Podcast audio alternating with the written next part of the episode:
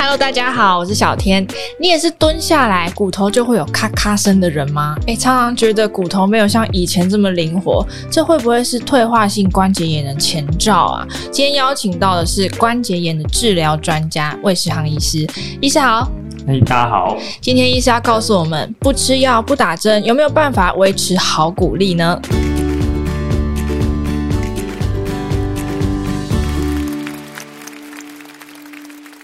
意思有时候我们坐下或是站起来的时候，骨头就会有声音诶，当然会担心说是不是关节退化。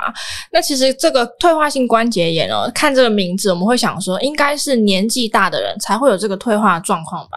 那其实现在真的是这样吗？有没有什么人其实要特别注意？确实，大部分人啊都会觉得说退化性关节炎就是一个老年人才会得到的疾病。那实际上这是一个错误的观念。我在我的诊间啊就有看过一个九十多岁的病人。那他其实没有什么退化性关节的症状，他却跑来我的诊间。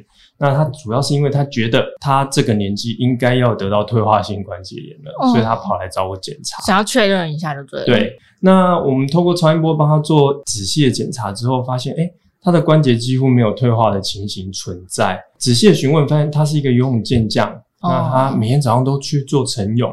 腿部的肌肉非常的完整发达，关节的保护其实也都做得很好。嗯，对。那另外啊，其实我们相对的，我们也有看到反向的例子，就是三十几岁快要四十岁，很年轻的。对，那他的退化性关节炎就非常严重，那饱受这样疼痛的困扰。在我的诊间就有一个例子啊，他是一个餐饮业的从业人员，那他们的工作环境需要久站，那因为饮食取得的关系，所以他也常常摄取很多。诶，高糖啊，高油的食物，因为这样的关系，它退化的非常严重，几乎整天啊都是疼痛难耐的，持续的这样去工作。所以听起来，这个关节会不会退化，它跟你的肌肉量，还有你平常的饮食是息息相关的吗？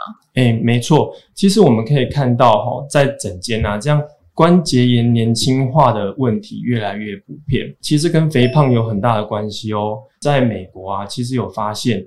百分之九十的人去置换人工关节，它其实主要原因并不是老化，而是因为肥胖造成的。哦，那另外啊，其实有发现，假如说我是肥胖或者说体重过重的人，那我这样因为退化性关节炎而去换关节的机会，会比一般人大了二十倍。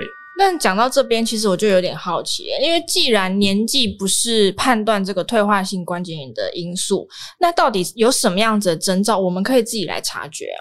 确实，这是很重要一点。退化性关节炎其实是一个病程很长的疾病，初期啊，它其实不是那么容易察觉的。很多时候我们都会觉得啊，那就是自然老化现象，诶，没有关系。那我在这边提供三点给大家，诶，让大家知道说，诶，当我们有这些征兆的时候，我们可能就要小心了。第一个就是当我们开始发现我们没有办法走得比较久，或者说稍微站一下，诶，就有不舒服的状况。是这个关节会有一点不舒服吗？嗯，确实，对，你会发现你没有办法像以前，诶，比如说去旅行的时候没有办法像以前走得那么远。了解。对，那第二个呢，就是早上起床的时候啊，我的关节会觉得稍微有点僵硬的情形，那要让它活动活动才会比较舒缓。第三呢，就是我走路啊或活动的时候，诶，会觉得关节有声音，有卡卡声。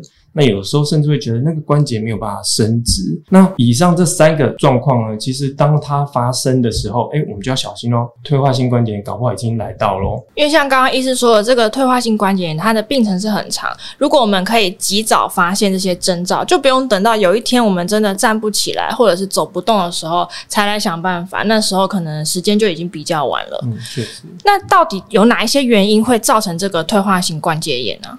我们传统上认为啊，退化性关节炎就是一个软骨磨损的疾病。嗯，那当软骨磨损完了，退化性关节炎就来了。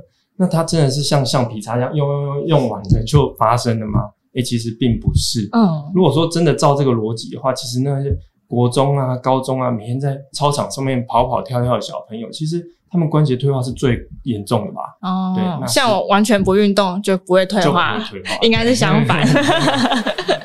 那实际上呢，退化性关节炎的原因，它主要是我们的体质跟关节的结构互相作用产生的。嗯，那我大概可以把它归纳成五点。第一点呢，就是代谢性的疾病，那它主要就是肥胖跟胰岛素阻抗。听到肥胖，很多人都会觉得说，当我体重比较重的时候，关节自然承重是比较大的。对，感觉它负荷就比较大。对，那承重比较大，磨损就快。可是也有研究发现啊，其实我们一些非承重的关节，就算肥胖的时候，哎，你那非承重关节也是退化比较明显。哦，比如说手指这种不用承重的。是肥胖造成退化，并不是说哎关节承重那么简单的一件事情。嗯。最主要因素就是，其实我们肥胖啊，会带来我们异常的发炎反应。这个异常发炎反应会让我们正常的身体的修复的过程被破坏，造成说软骨啊，它只要受伤，它就没有办法顺利的修复。另外就是我们脂肪细胞啊，它其实会释放出很多细胞激素，它其实会加速软骨的退化，它也会让我们周边的组织更容易发炎。了解，所以这个肥胖它是会让你的身体处于一个容易发炎的状态，那也会影响到你身体的修复功能。是的，除了肥胖以外啊，其实胰岛素阻抗也是一个很重要的因素。那我们都知道，肥胖跟胰岛素阻抗很有关系。其实胰岛素阻抗跟我们退化性关节炎关系也非常明显。哦，那有科学家在我们退化性关节炎的病人身上发现，百分之八十二的人啊，他血液里面的胰岛素浓度都是比较高的。那也就知道说，哎，其实这两者息息相关。高胰岛素阻抗其实它会让我们软骨细胞的粒线体啊，它的功能会变差，所以就变说它没有办法去处理那些平常使用上的磨损，没有办法正常去修复。那同时呢，它也会加快我们软骨细胞的分解代谢的反应，所以软骨细胞破坏的速度也会变得比较快速。再来呢，哎，它其实会提升我们对痛的敏感度。所以，当我们有胰岛素阻抗的问题的时候，诶，那个退化性关节的疼痛啊，其实是很常忍受的。了解，所以这个胰岛素不是只有影响到你的血糖波动，对于你这个软骨退化，还有你对于痛的这个感觉，其实也有影响的。诶，没错。早安健康开课啦！台湾第一堂零基础中医线上课程，中医五脏排毒，从系统知识到对症实作，十六堂课正式上线喽！为你邀请到的是三伏贴教母庄雅慧中医师，首度线上课程指导示范，教你从外在环境、内在情绪到饮食，全面掌握疾病成因，还有丰富的实作内容，从穴位按摩、药膳茶饮。热敷、刮痧到庄医师独创的居家安全药草温灸法，一次学会。课程完整资讯，请看 Podcast 下方资讯栏，还有限时的优惠码，下单现折两百元哦，让你在家就可以动手做，一起成为生活中的医学达人吧。除了我说的代谢性疾病的问题，嗯，那第二个呢，主要的原因当然就是年龄，年纪还是有影响。对，年龄的话，它最主要因素是因为它让我们立腺体对于能量的代谢产生异常。那所以，当你年纪慢慢增加，诶，立腺体的功能越来越差。诶，软骨的修复能力就会变不好。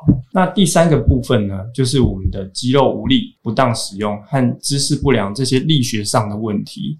就有研究有发现啊，其实我们股四头肌无力，诶，跟膝盖的退化非常有关系。另外，像是一些诶反复使用手部的工作，比如说像是工厂作业员啊，嗯，他们也很容易遇到一些手部的退化。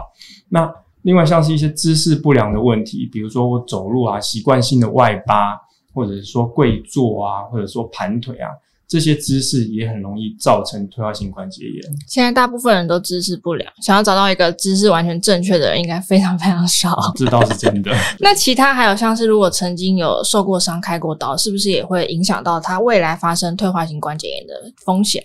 没错，像我们曾经受伤啊，或开刀。诶，其实那个损伤对于软骨细胞来说，其实就是一个提早老化的概念。我虽然说可能二十几岁受了伤，诶，其实我那个软骨细胞状态可能就跑到四十几岁。哦，所以它其实它的修复能力一样是会变差的。所以这个状况下，退化性关节炎也会提早到来。因为受过伤，你就老得比别人快。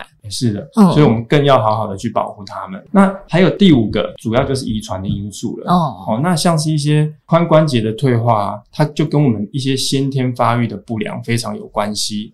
那另外像是女生啊，诶，他的肌肉量通常是比较少，还有荷尔蒙的影响，还有骨盆比较宽的关系，都会让我们退化性的关节炎比较容易发生。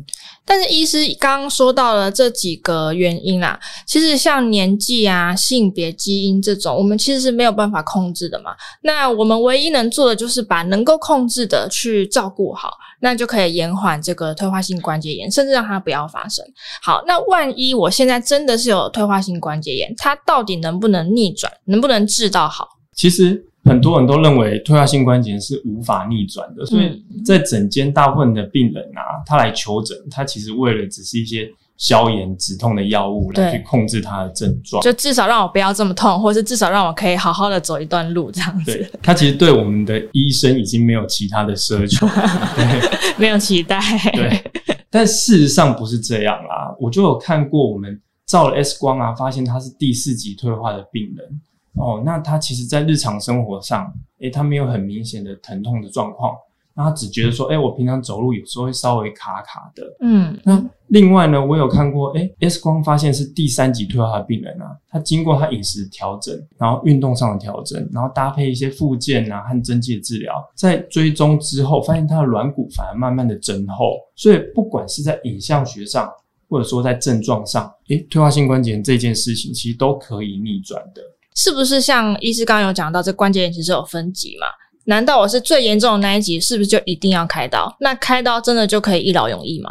其实这不一定啦。我们有看过第四级的病人，他生活根根本就没有受到影响，他觉得，诶，他日常生活不痛，顶多卡卡的。那所以这种状况为什么一定要开刀呢？嗯，所以其实呢，你退化的严重程度啊，跟你是不是一定要开刀，并没有一定的关系。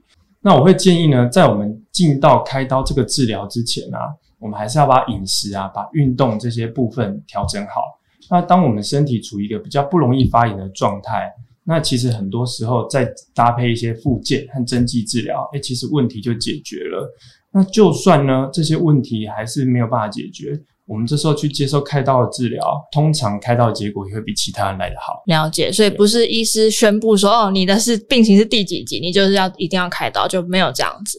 是，但是我们其实看到蛮多人，他都是治疗一段时间之后，他其实都症状好好坏坏，没有办法好像完全的治好他。那原因到底是什么？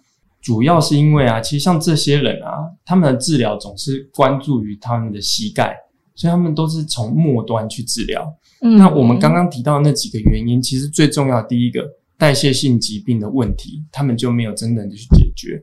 所以，其实处理退化性关节炎最重要就是我们要首先要从我们的肥胖和胰岛素阻抗去着手。这才是治疗第一步最重要的，嗯，就是不能只有把后面呃表现出来的症状改善，你应该要从最原始会造成你发炎的原因下去着手，这样才能够真正的终结就是了。是的，好，所以我们来总结一下医师的说法哦，退化性关节炎它是可以逆转的哦，但是关键其实在于你日常的饮食和你的运动习惯。那到底有什么食物吃了比较不会胖，还能够维持我们骨头跟关节的健康？下一集医师来告诉大家有三个。诀窍一定要学起来。今天我们谢谢医师来接受我们的访问，感谢医师，谢谢大家。那节目我们就下次再见喽，拜拜，拜。如果喜欢我们这一集的早安健康 Podcast，记得订阅我们，然后留下你的五星好评。还有其他想听的内容，也可以留言告诉我们哟。